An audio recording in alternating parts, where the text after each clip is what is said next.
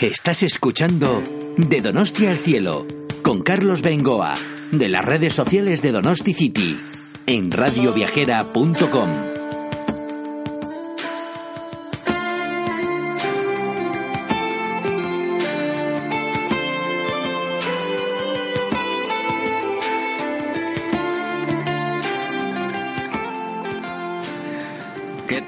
de Radio Viajera? Bienvenidos una vez más a esta nave de los viajes y a este programa que con tanto cariño hacemos desde San Sebastián, desde Donosti, para divulgar nuestra tierra y todos sus alrededores.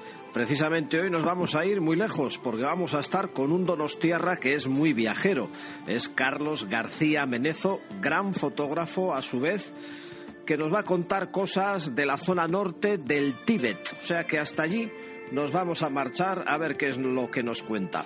Hablaremos también con otro Donostiarra que es novelista, novelista local. Hace novelas de misterio, de suspense, pero en su próxima novela, después de tener gran éxito aquí en San Sebastián, va a hacer ya en una editorial potente a nivel nacional otro de sus thrillers basado esta vez en la reserva de Urdaibai, que es una de las reservas de la UNESCO que tenemos aquí maravillosa, muy cerquita de Donosti, en concreto en Vizcaya, al ladito de Bermeo y Mundaka, ahí está Urdaibai.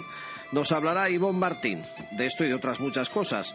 Y también nos vamos a marchar aprovechando que hace pues ya unos cuantos meses estuvimos con los amigos de Radio Viajera en Palencia, pero nosotros quisimos pasar antes por Burgos y en concreto por Castrojeriz, punto importante del Camino de Santiago. Allí vamos a charlar desde el Centro de Interpretación del Peregrino. Este es el menú que os hemos preparado para hoy, así que si os apetece, nos acompañáis en los próximos 45 minutos.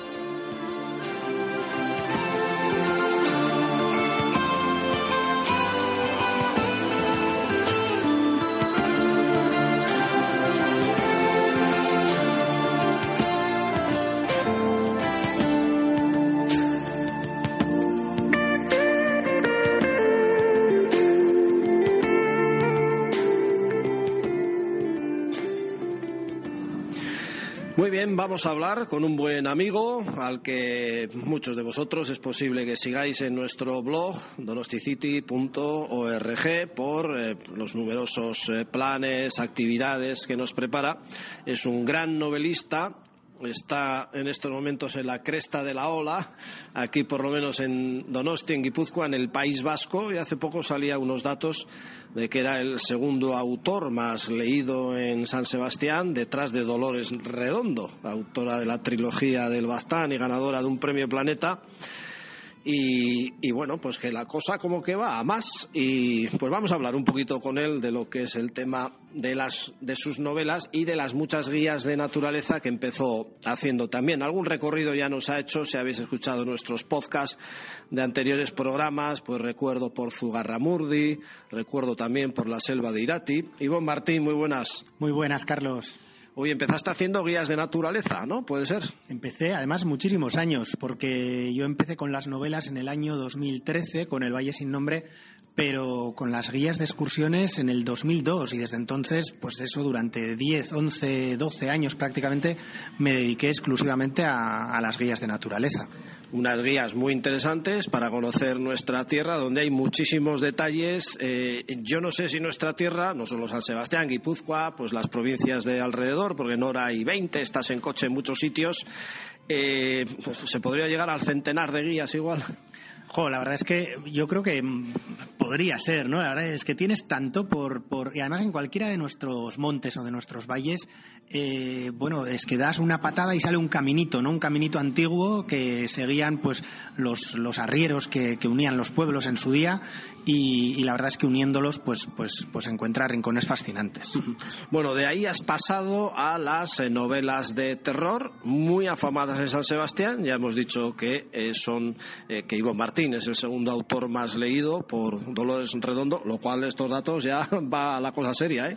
Bueno, la verdad es que fue una, una noticia que no me la esperaba, me, me mandó un amigo, me dice, mira lo que sale en el periódico, ¿no? Y, bueno, la verdad es que, hombre, sé, sé que vendo mucho, sé que me, me prestan mucho en las bibliotecas, pero no tenía una referencia así como para poder saber, bueno, pues que, además no solo el segundo después de Dolores Redondo, sino que entre los diez libros más leídos en Donosti el, año pasado, tres, tres son míos, ¿no? Entonces, eh, la verdad es que son datos que abruman y, y, bueno, y alegran y ayudan a la hora de sentarte a escribir.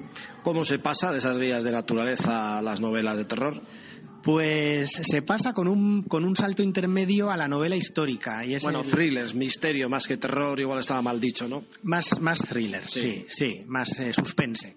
En, entre medio, pues el, está esa novela histórica, El Valle sin Nombre, que es una novela que escribo yo, pues eh, después de recorrer, de patear tantos caminos por, por Euskal Herria y ver pues eh, tantísimos sitios con mucha historia, me hacía ilusión recuperar la historia de esos lugares, pero ya a modo de novela, ¿no? Y bueno, pues lo intenté con El Valle sin Nombre, salió creo que bien, porque a, los lectores les gusta, y de ahí, bueno, pues seguí con las novelas de, de suspense, llevo ya cuatro y estoy preparando la, la quinta La primera fue el Faro del Silencio. Hemos hablado contigo precisamente de Pasaya, de ese faro hermoso, para mí sin duda el más bonito de toda nuestra costa, tiene un encanto, no sé por qué, especial.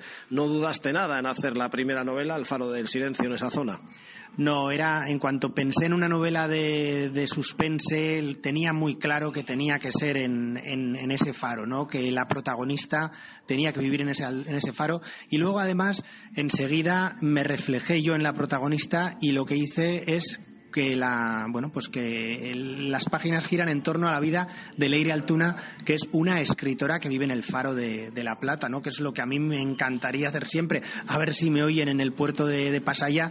Eh, no sé le preparan un destino nuevo al farero que esté ahora y bueno y me, me buscan acomodo allí. Yo creo que mira podría escribir de maravilla. Pues mira es un sitio donde me encantaría pasar una temporada en un faro. Alguna vez lo he escrito por algún sitio no sé si se puede llegar a hacer o si incluso se puede visitar visitar por dentro, pues para ver cómo vive un farero, o si ya esas cosas han quedado para la posteridad, porque ahora todo va mecanizado en algún sitio, ¿no? A ver, la, a nivel de, del el funcionamiento de los faros ya están todos, yo creo que todos los de la península sí. ibérica mecanizados, ¿no? Pero todavía quedan faros habitados, como es el de, el de La Plata, el de Igueldo. En, en Guipúzcoa no hay ningún otro habitado. Todos los demás están automatizados y deshabitados, ¿no? Y de hecho están en un estado, bueno, pues que, que claro, al final requieren dinero para, para, pues para mantenerlos y falta el dinero, ¿no? Porque son muchos los faros que hay, todos dependen de la autoridad portuaria de, de Pasay allá y me consta que la autoridad portuaria está haciendo lo posible pues para buscarles algún uso eh, pues bien hostelero terciario para bueno pues que se puedan mantener no porque es una pena que estén esos edificios en lugares tan espectaculares y edificios tan emblemáticos y que estén pues en el estado que están. Bueno de ahí pasaste a la fábrica de las sombras en Orbaiceta lugar mágico y misterioso como pocos eh, que se está igual dando a conocer más, no sé si a raíz de tu libro, quiero creer que no de los artículos que hayamos hecho nosotros en nuestro blog. Hace poco estuve por ahí, por cierto, está en reparación, está un poquito en obras, pero es una de las fotografías quizás más impactantes, la de la portada de tu segunda novela, que la habrá sacado mucha gente cuando va por ahí.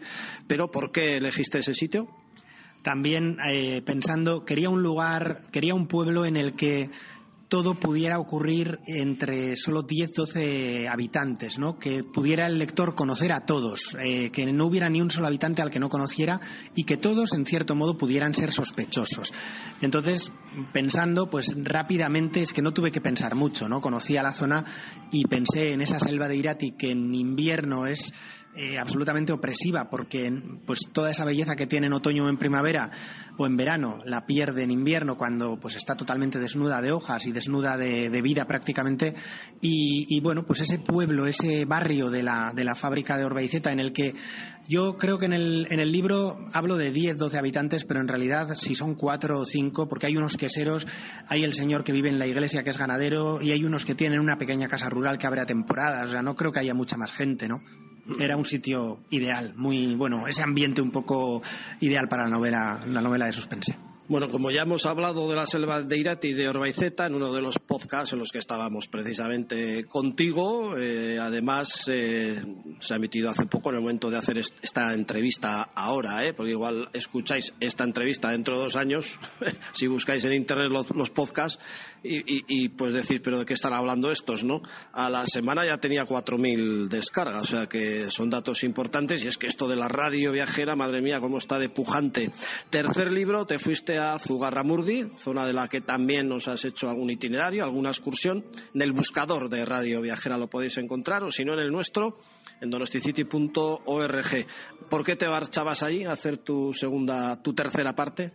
Pues eh, también, bueno, pues buscando el, la conexión con el pasado, ¿no? Y Zugarramurdi tiene precisamente toda esa brujería, todo ese auto de fe tan terrible del año 1610 en el que murieron en la hoguera pues entre 10 o 11 vecinos y otros muchísimos pues eh, fueron condenados por la, por la Inquisición.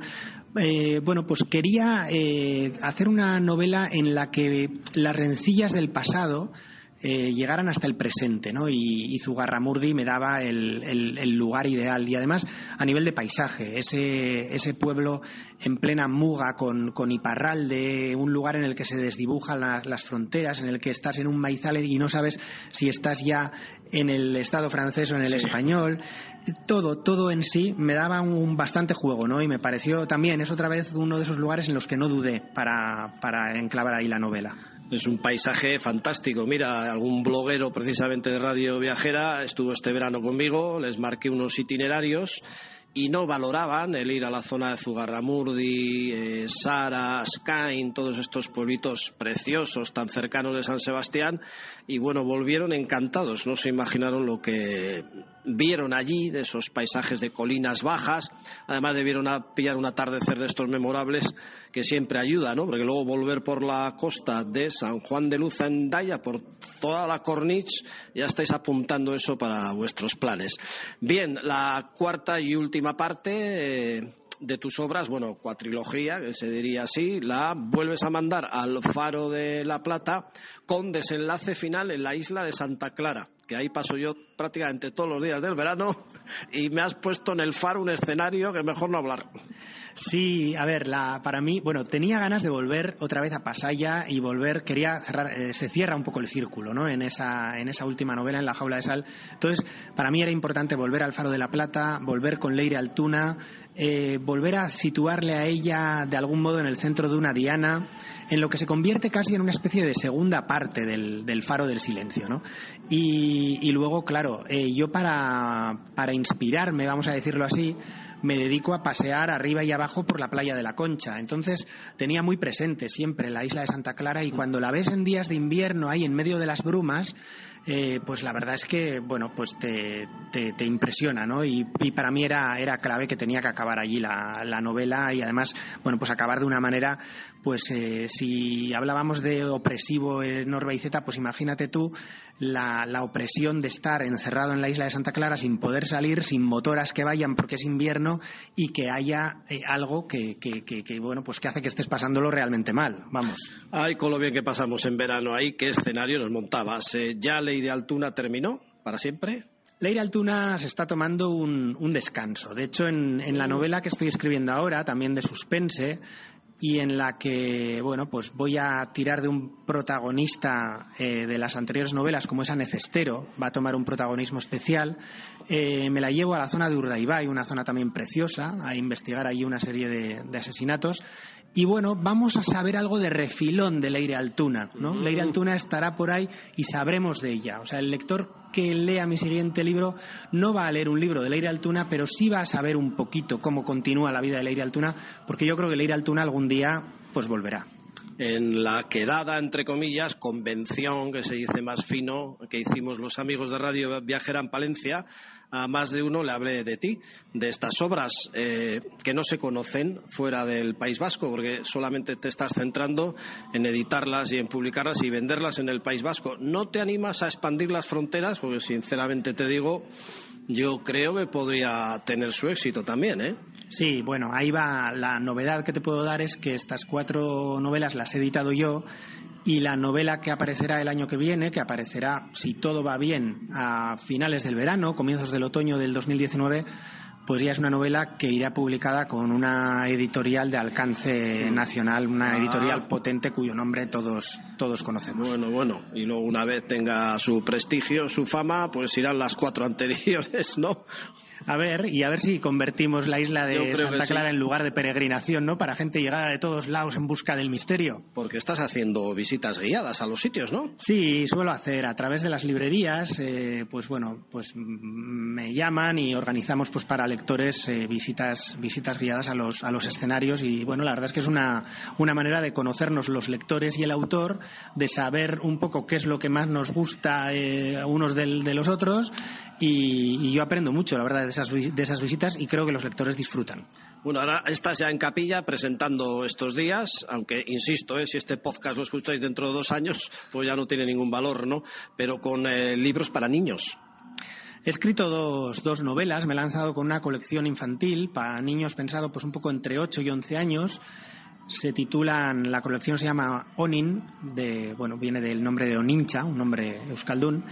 Y bueno, pues es la, son las aventuras de unos, unos mellizos con su cuadrilla de amigos, bueno, pues en la primera aventura eh, van a ir a la isla de Ízaro en Urdaibai, a, bueno, pues a, a soñar con un encuentro con los piratas y tal y cual, con Sir Francis Drake, el pirata que, que asoló aquellas tierras hace, hace ya varios siglos. Y en la segunda entrega, eh, Onin y el misterio del bosque, pues me los llevo a las faldas del Gorbella también a, bueno, pues a ayudar a Basajaun con un asunto bueno de, de, pues de ecología de- bueno creo que para intentar inculcar la lectura a los más pequeños de la casa intentar inculcar además pues buenas bueno pues eso el contacto con la ecología con la naturaleza con nuestra historia con la mitología y la verdad es que me lo he pasado muy bien escribiendo No me extraña. Oye, pues que sea un éxito todo. Muchas gracias, Ivonne. Hasta otra. hasta otra Carlos cuando quieras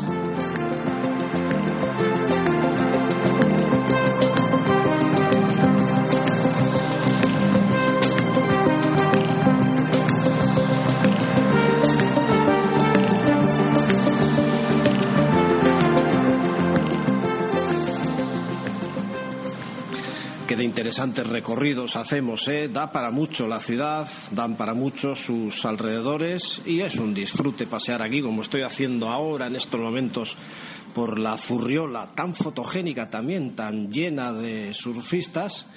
Y al atardecer siempre aparecen por aquí buenos fotógrafos, amigos en muchos casos, ¿eh? haciendo para sus grupos y para el nuestro también. Eh, de cuando cuando publicamos eh, fotos de nuestros seguidores, imágenes extraordinarias.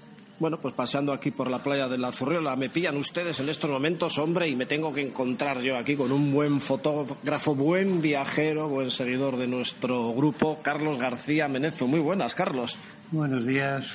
Te he pillado aquí haciendo lo que nos gusta a todos, ¿eh? sacar fotos de estos maravillosos atardeceres que tenemos en la ciudad. Sí, a mí es una zona que me encanta para hacer fotografía. Habitualmente suelo andar mucho por aquí. Oye, ¿eres fotógrafo profesional? ¿Tienes alguna vinculación con algún grupo de fotografía o te lo haces tú para ti mismo y ya está?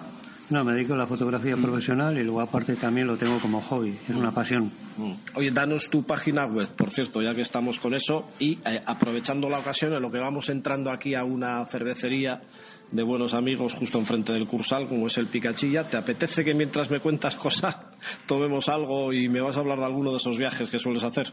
Vale, perfecto. Mi página web es www.carlosgarciamenezo.com. Bueno, pues ahora que estamos aquí ya tranquilitos, eh, ya apuntaremos todo esto obviamente en nuestras redes y en nuestro artículo del blog en donosticity.org.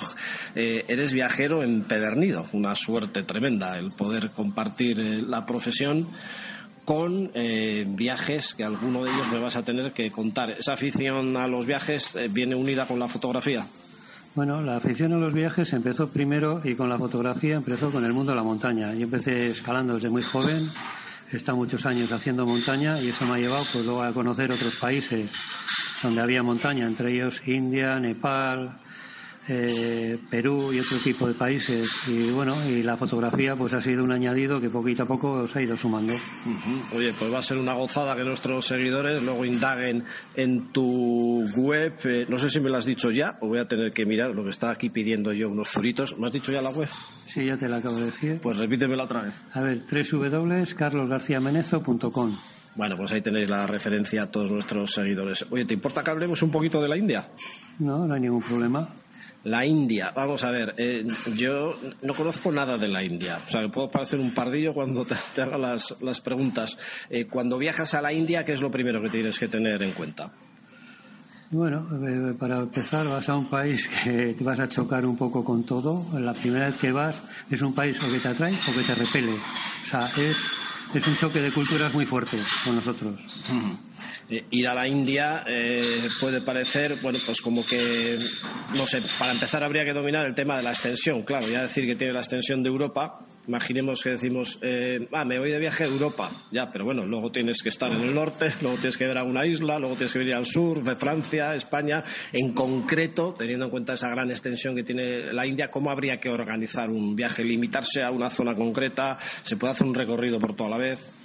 A ver, para empezar en la India, lo, lo clásico suele ser entre, yo recomiendo sobre un mes, ¿eh? porque te da tiempo a coger alguna zona de la India, pues igual tocas el norte, eh, puedes hacer el centro, luego puedes hacer el sur, pero cada zona y te viene a llevar más o menos 20 días, un mes. O sea, los, los recorridos, yo estoy hablando en plan mochilero, entonces estoy hablando de autobuses, estoy hablando de trenes, estoy hablando que todo eso te va a dar bastante tiempo. Vamos, para ese tiempo, que entiendo es lo que tú más o menos has podido hacer, previamente hay que organizarse muchas cosas, una ruta, el saber exactamente dónde te metes, si va a haber autobús, si va a haber tren, si va a haber hoteles buenos, eh, de una o incluso menos una estrella. Bueno, la India ha cambiado mucho. Yo la primera vez que estuve, y he estado unas cuantas veces, la primera vez que estuve, ahora, hoy en día tienes autobuses, incluso tienes autobuses con litera. O sea, eh, la, la estructura de la India ha cambiado bastante. Y luego hoteles, pues tienes desde el house bueno, las más sencillas, albergues para mochileros y luego tienes hoteles desde todas las estrellas hasta los super cinco estrellas que eso ya son estratosféricos de precio. Entiendo también que en general el contraste que hay con el tipo de, de gente, pues habrá gente rica que vaya muy bien y contrastará mucho con la gente más pobre, digámoslo así. No sé, yo me he ido encontrando gente de, por todas las partes, evidentemente con alemanes, americanos y con toda esta gente que van en cinco estrellas no he coincidido mucho, pero, pero bueno, tienes todos los niveles si quieres. La India es un país muy grande y, y con estructura muy grande para todo. Oye, mientras me hablas, estoy viendo aquí en tu página web fotografías de rostros, de caras, imágenes de, gente. Eh, ¿Eso es lo que más eh, pica sacar o también paisajes, templos? La India tiene un conjunto de todos. Al que le gusta la fotografía es el país de los colores, eh, lo, que me estás diciendo, los rostros humanos, paisajes, la infinidad de templos, animales, mucha naturaleza y luego también, si quieres, el país de los olores y también de los sabores, porque la gastronomía es muy rica. De todas formas, hay que tener una serie de, de, cosas y tener muy claras en la India de agua embotellada, o sea, tener una serie de cosas porque puedes pillarte de todo. Bueno, el viaje en avión, ¿cómo lo haces? ¿Qué tipo de vuelos? ¿Hay directos? ¿Hay enlaces? Yo generalmente he cogido siempre Bilbao, Bilbao, Frankfurt, Frankfurt, Delhi, o si no, Bilbao, Frankfurt, y he, y he viajado luego por Londres también y he bajado directamente a Bombay. Uh -huh. Hay viajes directos. ¿Eso cuánto tiempo puede llevar? Nueve horas, diez horas, un viaje mm. largo. Curiosito. Oye, vamos a empezar por el norte, no, no sé, por decir un sitio, porque yo desconozco absolutamente todo. Eh, un buen viaje por el norte, yendo tranquilo, yendo a sacar tus fotos, yendo sin prisa, que es lo ideal para todo viajero, no con las prisas de algo organizado que te llevan aquí y media hora después te llevan allá y ahora hay que estar en este sitio y venga que se va el autobús. Eh, ver bien el norte y esa zona budista, ¿cuántos días te llevaría? Pues calcula unos Yendo un viaje un poco apretado sería 20 días, pero yo recomiendo un mes. Uh -huh. O sea, sería lo ideal, porque una vez que llegas a Delhi, yo aconsejo coger desde el mismo aeropuerto un, un taxi, negociarlo allá, hay que regatear todo, irte al barrio tibetano y allí tienes un montón de guest house económicas que tienen su aire acondicionado, su televisión por cable, está muy bien y te dan, tienes con restaurante y todo. Y de ahí luego te, te, organizas con, con, las distintas agencias de viaje que hay, puedes incluso coger hasta un vuelo directamente hasta, hasta Le, hasta la capital de Ladakh. barrio tibetano en general, ¿qué es lo que más destacarías de esta zona? Pues tranquilidad, con, con, con, lo que te vas encontrando, que te puedes encontrar luego en Delhi o en el viejo Delhi, o sea, el bullicio de la India y la locura a una zona más tranquila como es el mundo budista. Sacamos o salgamos del barrio tibetano para ir hacia, eh, se podría llegar a ver al Dalai Lama. Sí, te coges directamente un bus, te vas hasta eh, directamente a Macleoyan.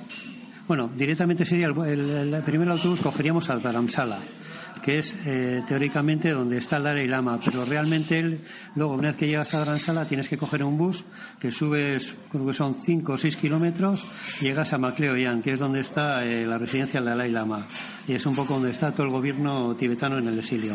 ¿Pero se le llega a ver?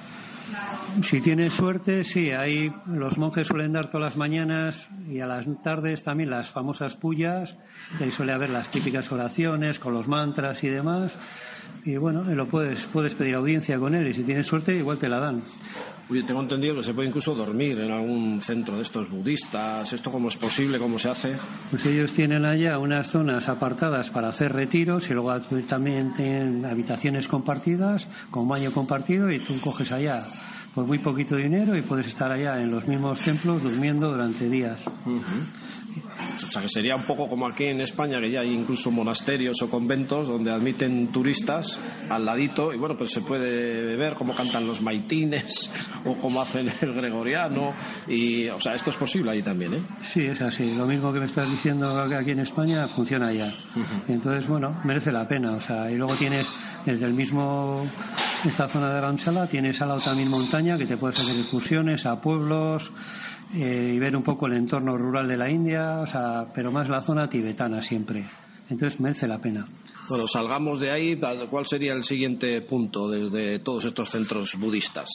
Bueno, de aquí te coges ya luego otro bus y te vas hasta Manali, que está debajo ya la, en la zona del frontera ya con el Himalaya y entonces ahí podrías coger un bus y irte ya directamente a Ladakh, la capital es Lep, y tienes un viaje de dos días de autobús para el que quiera aventura, y durmiendo en, a mitad de camino una noche casi a 4.500 metros de altura, y bueno, y luego llegar a la capital, a Lep. A ver, entiendo que esto no será lo, puramente turístico, vamos, eso ya es una aventura tuya que te gusta descubrir cosas, porque vamos, dos días de autobús en ese plan, dudo mucho que sea algo turístico para el turista que va pues a dormir en el hotelito y tal, ¿no? Bueno, es lo general que hace la gente que viaja a la India un poco por su cuenta. El que quiere ya coger un vuelo directamente desde, desde Nueva Delhi hasta Alep, también es posible ir en avión que te va a tardar un vuelo de dos horas y te plantas ya directamente y te evitas los tres días de viaje para llegar. O sea, tú piensas que en la India todos los viajes, las carreteras eh, son Sí. Una infraestructura como muy tercermundista. Y luego, aparte, la zona de la montaña, el invierno allá, que puede llegar a 30 bajo cero, las carreteras se rompen, las, los aludes, la montaña, etcétera. no, es, no es unas carreteras al uso como hay aquí. Oye, ¿cómo tiene que estar ahí a los pies del Himalaya o en mitad del Himalaya? Entiendo ya que, a esas alturas la montaña tiene que ser sobrecogedora, vamos, estar ahí dominado por esas cumbres. Pues llegas allá y te encuentras con unos parajes inmensos, rodeado de montaña peladas de vegetación y de nada, todo roca y arriba nieve y te encuentras en una zona que estás a 4.000, 4.500 metros de altura, donde tienes que aclimatarte, los primeros días vas a tener dolores de cabeza, Incluso habrá gente que se va a tener que ir porque no se aclimata. Ah, sí, ¿eh? ¿Te, ha llegado a pasar eso? ¿Que tiene que dejar la excursión porque no puede superar los dolores de cabeza? ¿Sí? El famoso mal de altura. Sí. Que hay que bajar y si no, pues se puede llegar a morir. Ah, mira, joder. Pues oye, cuidado. Entonces, eh, ¿ahí sigue habiendo monasterios por esa zona? Es la zona donde más monasterios hay de, de toda la zona de la India. Habría otra zona que también sería pasando Nepal, el famoso Darjeeling, que es el reino prohibido de Sikkim, que ahí también es otra zona, también budista de la India, que está justo al lado de Bután también, también frontera con China todo ello. Cuando dices reino prohibido, ¿a qué te refieres? ¿Que no se puede ni ver siquiera ni echar una foto? Es una zona que ha estado prohibida a los turistas durante muchos años y ahora hay que sacar permisos especiales para poder entrar. Tiene su truco y se puede hacer. Ah, sí, sí. Entiendo que lo has hecho. Sí. ¿Cómo y qué has visto? bueno, pues ahí es irte allá, negociar con los indios, eh, hacer papeleos, algún soborno que otro y hay también sus otras vías más normales para hacerlo, ¿eh? pero si quieres que sea rápido, en la India todo funciona pues un poco de aquella manera. Entiendo que es una zona muy vigilada por los militares, muy militarizada, vamos. Es frontera con China y toda esa zona sí, es una zona bastante controlada. Como la otra zona también que baja a la zona de Kashmira, que es la frontera con Pakistán y el eterno conflicto entre India y Pakistán. Y ahí es una zona muy militarizada. Oye, y con todo esto, la gente que te encuentras en el camino, ¿cómo es? Eh, ¿Es amable? ¿Te facilita eh, pues el buscar un sitio, el pillar algo para comer? ¿Cómo, cómo es la gente? Bueno, tú llegas a cualquier lado de estos y siempre vas a tener gente que te va a querer llevar a los sitios porque reciben comisiones. Entonces eh, van a ver los taxis, los resorts, todo lo que te encuentras, siempre te van a decir vete a tal hotel, vete al otro, porque todo tiene comisión. Entonces al final ellos te van, y te, te van a dar mil tarjetas entonces te van a venir. O sea, llegas a un sitio y te, te aterrizan unos cuantos y te vienen con tarjeta. Y todos te quieren llevar a algún hotel, algún restaurante o alguna historia. Lo mejor es elegir uno si, si, si quieres comodidad, que te lleve, incluso puedes negociar con algún taxista, algún risao y que te organice un poco también si quieres el viaje, si tú no tienes muy clara la historia. Entonces te evitas luego un montón de problemas porque te va a espantar al resto. Bueno, de todas formas veo que hay que ir muy preparado para hacer toda esta serie de viajes. Bueno, pues esto es más o menos, entiendo, no sé si nos queda algo, nos hemos dejado alguna cosita por ahí, llamémoslo así, la, en la zona norte, la zona budista, ¿no? Sí, la zona más tranquila de la India. Para mí merece la pena, es muy tranquila y luego lo vais a encontrar, ya que lo que es amante de la fotografía, naturaleza, o sea, lo vas a encontrar todo. Oye, pues a ver si me encuentro otro día contigo o si no quedamos y en otro podcast seguro que aparece, igual no en directo en este momento los programas de radio viajera, pero luego los podcasts pues podréis encontrar por ahí. Lo mismo que esta zona, vamos a llamarla de India Norte, zona budista, a otras pues como ya la zona un poco más folclórica, más turística del Taj Mahal y otras eh, que podríamos hacer por Bombay. ¿no? Nos quedarían como dos grandes zonas por ver. Sí, bueno, estaría todo lo que es la zona del Rajasthan, que engancharíamos, si quieres, con Agra y Benares, iríamos de un extremo de la India a otro, y luego tendríamos lo que es eh, la zona sur de Bombay, que podríamos bajar a Goa, toda la zona de Kerala, incluso llegar hasta el mismo sur de la India, hasta Kanyakumari. lo, hacemos, lo hacemos otro día eso, porque resumir en 15 minutos un continente que tiene la extensión de Europa, pues obviamente es absolutamente imposible. Vamos, ya digo que como si en Europa pues nos da eh, por hablar de, Praga y luego de Ámsterdam y luego de Viena y luego de... O sea, imposible, vamos. Así te veo otro día. Muchas gracias, Carlos.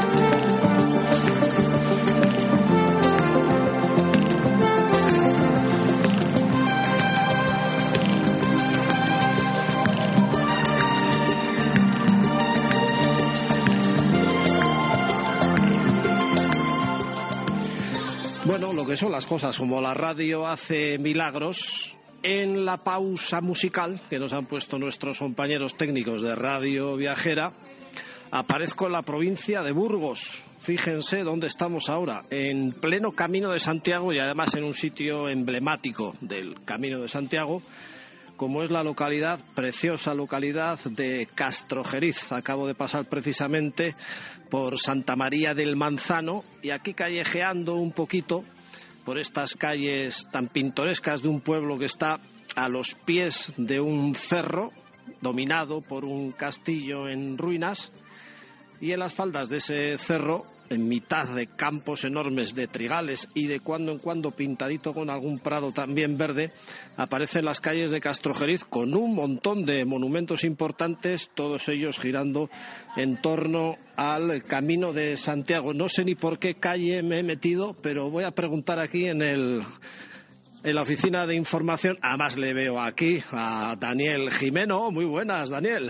Hola, buenos días. Otro gran comunicador, que de eso ya me he dado cuenta yo antes, la radio hace milagros, tú no te preocupes, que parece que nos conocemos de toda la vida. Pero bueno, me has explicado fenomenalmente bien lo que es el centro de interpretación del peregrino. Pero espera que vamos a ir por partes. Primero háblanos un poquito del entorno y de lo que es el pueblo en sí, Castrojeriz. Pues bueno, el pueblo es un pueblo que sobre todo sorprende, sorprende por, por lo largo que es, por son dos kilómetros de calle de que por la que transcurre el Camino de Santiago, eh, y sorprende por la cantidad de arte y de, y de iglesias y de, y de, en definitiva, obras de arte que tiene para ver, tanto en lo que es el propio pueblo como lo que es también un poco en las afueras, incluyendo pues el propio castillo, el antiguo convento de San Antón, el monasterio de Santa Clara, y bueno, pues dentro del pueblo, eh, usted venía de la colegiata, venía haciendo el camino de Santiago, aunque igual ni, ni, ni siquiera se habría dado, dado cuenta por la, lo que se llama la calle real. Y eh, ahora nos encontramos en la iglesia de Santo Domingo y ya el pueblo mm, se, se, acabaría ya casi llegando a la iglesia de San Juan. Eh, actualmente solamente se conservan tres iglesias, pero antiguamente hay que pensar que tenía eh, cinco iglesias de mucha importancia. ¿Qué ocurrió? Pues bueno, pues como ha dicho el, el convento de, o sea, el, el castillo está derruido por el terremoto que hubo en 1755, que también se cargó ah. estas otras dos iglesias. Y bueno, pues aquí en esta iglesia de Santo Domingo se ha decidido hacer el, centro de interpretación. Ya ha visto la colegiata. Espera, espera, vamos por partes, que lo, me ha sorprendido mucho, eh, a pesar de que pasan y pasan peregrinos, bueno, claro, transmiten paz también, la absoluta tranquilidad que reina en este pueblo. Ahora vamos a entrar, pero primero dame un retacito más de lo que es el pueblo, sí, en un día azul total, vamos, aquí tendréis muchos días como este, me imagino, pues hay una tranquilidad tremenda en el pueblo tenemos muchos días como este y tenemos muchos días también algo más fríos que este también, porque no, hay que olvidar que estamos en Burgos. Pero, pero bueno, a ver, es, un pueblo, como he dicho, es un pueblo que tiene hasta, mm, bueno, más, un poco más de dos kilómetros. Entonces, eh, la calle Real es una calle maravillosa, incluso se puede encontrar con muchos vecinos que le podrán indicar perfectamente hacia dónde se puede eh, mover, cuál es el siguiente paso que tiene que, tiene que dar. Y, bueno, pues eh, eh, es la calle más larga de un pueblo del Camino de Santiago. Fue arreglada además recientemente, es una calle que es, que es como decía antes, eh, preciosa.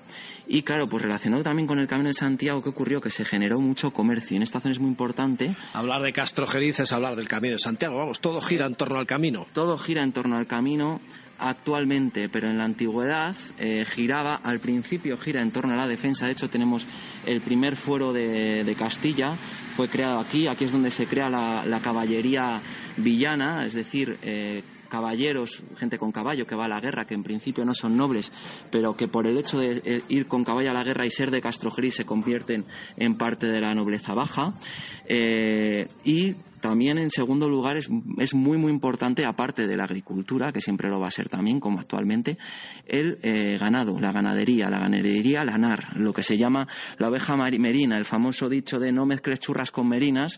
Las churras son para carne, las merinas para lana. Pues nosotros teníamos muchísimas, y aún se conservan algunas, eh, ovejas con muy, muy buena lana, que la querían en toda Europa. ¿Qué pasa? Que todo ese comercio es genera un beneficio muy fácil para los propietarios de las ovejas, que, van a ser los reyes, los eh, monasterios, los grandes nobles y también los grandes mercaderes. Y genera también una gran cantidad de, eh, de, claro, de, al tener tanto dinero ellos se prestigian, se prestigian haciendo un montón de, de, capillas increíbles en las iglesias eh, y trayendo también obras de arte de, Bélgica. Entonces, eh, por eso mismo la iglesia de San Juan, que estaría ya al final del pueblo del, en el Camino de Santiago, pues está, tenemos una exposición muy, muy interesante que se llama De Castrojeriz a Brujas. ¿Por qué? Pues porque en Brujas era el principal sitio donde se asientan los comerciantes de, de Castrojeriz. Claro, hay que pensar que mm, se necesitaban eh, tres, eh, tres distintos lugares para asentarse los comerciantes. ¿Estamos en qué época, perdona? Estamos en el, a partir del siglo XIV, pero sobre todo siglo XV, siglo XVI. Todo este, del comercio, este tema del comercio internacional, lo que se aprovecha es una circunstancia como la Guerra de los Cien Años. Es una de, de las grandes circunstancias que es lo que hace que haya tanto comercio. Eh, entonces, claro, aparte de estar en Brujas, que es en la ciudad de Bélgica, estarán también en Amberes, estarán también en Francia, en el norte de Francia, estarán también en Burdeos, estarán también incluso en Inglaterra, ¿vale? Pero en Brujas es donde hay una colonia mucho más importante, ¿vale? Para que llegue allí la lana bruja se necesita gente que esté aquí en Castrojeriz, gente que esté en el consulado del Mar de Burgos, que ya, bueno, eso es a partir de 1494, y gente que esté en, eh, en el propio lugar de destino, en Brujas. Entonces, en Brujas hay una familia que es muy importante, que es la familia de los Gallo, y eh, esa familia forman incluso, incluso a formar parte de la nobleza, de la nobleza de, Bélgica, con títulos belgas. Eh, y, claro, derivado de todo ese poder que van a tener, pues tenemos unos grandiosos tapices del siglo XVII, tenemos unas, unas obras impresionantes con influencia de Ambrosius Benson, de Gerard David, y eh, bueno, pues los tapices están relacionados mucho también con, esta iglesia, porque los tapices en, origen se encontraban aquí. Aquí cuando se hizo el centro de interpretación, que hay, que hay actualmente sobre el Camino de Santiago, como no puede ser de otra forma, pues eh, lo que ocurrió es que eh, se llevaron los tapides que había aquí se llevaron a la iglesia de San Juan. Eh, pero estos tapides son un buen recordatorio sobre la importancia que tiene el patrimonio y que hay veces que no se le ha dado lo suficiente o no se ha cuidado lo suficiente, ya que, por desgracia, en toda esta zona de Palencia y de Burgos sufrimos a un personaje, por llamarlo de alguna forma, yo no es que le tenga mucho aprecio, que se llama Eric el Belga. Bueno, pues Eric el Belga robó estos tapices y tenemos en estos tapices el recordatorio en una pequeña esquinita que nos falta de ellos porque estos tapices fueron robados y fueron recuperados. Afortunadamente se recuperaron, pero no, no en España, se recuperaron en Alemania y en, y en Francia pero tenemos el recordatorio porque hay una pequeña parte de lo que es el marco del tapiz que eh, Eric el Belga consiguió vender. Entonces tenemos ahí el recordatorio de que hay que cuidar nuestro patrimonio y eh, eh, precisamente este centro de interpretación se ha hecho con intención esa de cuidar nuestro patrimonio, de poner todo lo que tiene que ver con el comercio de la lana en un mismo lugar para que los, los visitantes lo puedan disfrutar eh, y pues oye vamos a verlo. Luego pasaré yo por San Juan has dicho no San Juan exactamente. oye que encima está pegando el sol a plomo y, me va a venir bien un poco de sombra. Hoy tenemos un buen día de sol y es muy bueno porque espera espera ahora se escuchará de de, fondo el sonido un poco más hueco y me vas hablando ya de paso también de lo que es en sí el centro de interpretación del peregrino y con un poquito de suerte escucharemos también, pero muy brevemente, ¿eh? que, eres gran comunicador y desde luego con gente como tú lo del patrimonio se guarda seguro. ¿eh? Muchas gracias. Eh, bueno, eh, este centro de interpretación se hace en un proyecto que se llama Las Cuatro Villas de Amaya. Cualquier persona que quiera saber más de esta comarca, que quiera saber más de Castrojeriz, pero no solo de Castrojeriz, de los pueblos de la zona, hay una página de internet que se llama Cuatro Villas. Se meten ahí y les va a salir toda la información. Los centros de las Cuatro Villas de Amaya se han hecho cada uno en una, en una de las cuatro lugares más importantes de la zona, que son Castrojeriz, que en este caso es, se llama Jacobeo, sobre el Camino de Santiago, Sasamón, de historia medieval, se llama Medievum, eh, en Villadiego, de historia del cómic, que se llama Fabulantis, y en Melgar de Fernamental, de historia de la pesca, que se llama Pisórica. Y ahora, con su permiso, pues pasamos. Vamos, vamos, vamos pasando, que es una iglesia además muy bonita. Eh, hay como seis, siete cabinas y nos irán explicando todo lo que es la historia del Camino de Santiago, curiosidades y demás. Luego se proyecta sobre las cúpulas de esta iglesia un bonito eh, audiovisual, unos juegos de luces realmente espectaculares. Espera, vamos a meternos aquí porque así luego pulsamos la concha, que es el gran símbolo del Camino de Santiago, y escucharemos hasta voces de fondo. Bueno, cuéntame, cuéntame un poquito, ya digo, eh, que de forma resumida, lo que es el Camino, el camino de Santiago en Castrojeriz. Pues eh, el Camino de Santiago en Castrojeriz, lo más curioso de toda esta historia es que el Camino de Santiago al principio no pasa por Castrojeriz, al principio pasa por Sasamón, que es la principal vía romana. Los caminos, el Camino de Santiago va a transcurrir por las vías romanas. Eh, para que pase por, por Castrojeriz sucede una cosa muy importante y es que eh, se funda el convento de San Antón, un convento que actualmente está en ruinas se conserva la iglesia, hay un albergue en su interior. Recomiendo que vayan, está a dos kilómetros de la, de la localidad, en dirección a un pueblo que se llama Ontanas. Eh, el Camino de Santiago en Castrojeriz va a ser muy importante, le va a dar esa forma, ese plano que tiene, va a confirmar el plano de ciudad de camino de esos más de dos kilómetros que tiene el, el pueblo, ¿vale? Eh, y bueno, pues eh, es, va a ser muy, muy importante dentro de Castrojeriz. Dentro de Castrojeriz se crean distintos hospitales para peregrinos, para hombres, para mujeres, mixtos para ricos, para pobres, etcétera. Y eh, claro, el Camino de Santiago pierde totalmente su importancia, mm, va bajando la importancia a partir del siglo XVI y eh, pierde prácticamente toda la importancia que tenía en el siglo XVIII eh, y sobre todo en el siglo XIX y en el XX se vuelve a recuperar con esa idea de viaje y de encuentro personal. De hecho, nadie, yo no conozco a nadie que se haya arrepentido de hacer el Camino de Santiago. Entonces, se decidió hacer este, este centro de interpretación un poco viendo cuál es la eh, diferencia entre hacer el Camino de Santiago en la Edad Media y hacerlo ahora. Viendo un poquito también cuáles son las motivaciones que nos van a hacer el Camino de Santiago, los preparativos distintos que hay en la Edad Media y ahora, los problemas distintos que hay en la Edad Media y ahora, eh, las leyendas que tiene el Camino de Santiago, la relación del Camino de Santiago con el pueblo. Eh, finalmente, pues hay un vídeo final en el cual se puede mandar un vídeo por email y ya, por último, que es el colofón final, que lo hay en muy pocos sitios de Europa, son, es un vídeo que se proyecta en las bóvedas, en las bóvedas centrales de la iglesia, que es una iglesia que es del siglo XVI, por lo tanto es una iglesia que tiene una altura considerable y es un vídeo pues, que, como habrá podido, habrás podido comprobar, es impresionante. Bueno, pues hay cosas bellas, hermosas. Nos hemos llevado una sorpresa aquí en Castrojeriz y tanto Radio Viajera como nuestra web, nuestro blog, Donosti City, os invita a que veáis y que conozcáis bien en nuestros artículos o bien aquí in situ lo que es el pueblo y lo que es toda la historia del Camino de Santiago. Pulsemos la concha y escuchamos ya de fondo para despedir esta penetrante voz que suele salir en los documentales.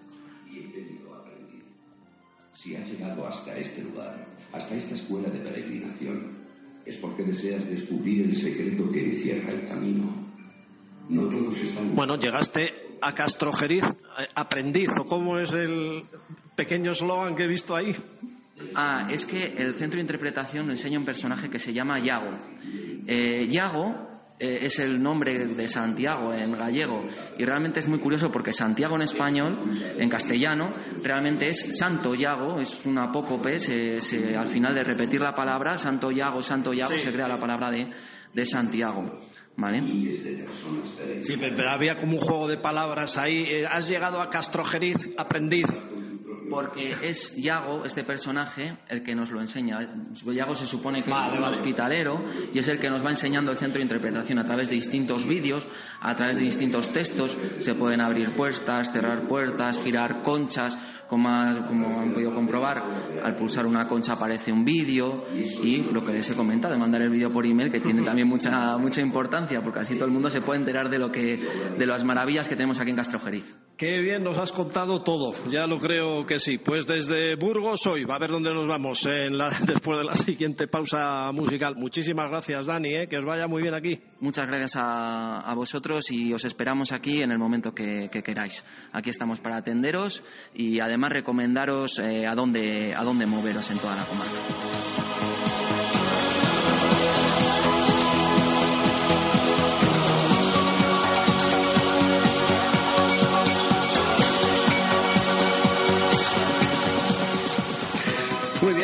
Todo por hoy, desde el Tíbet a Donosti y desde Donosti a Castrojeriz. Nos gusta dar vueltitas por ahí y hacer cosas curiosas con buenos amigos, donostiarras, todos ellos que tienen cosas que contarnos.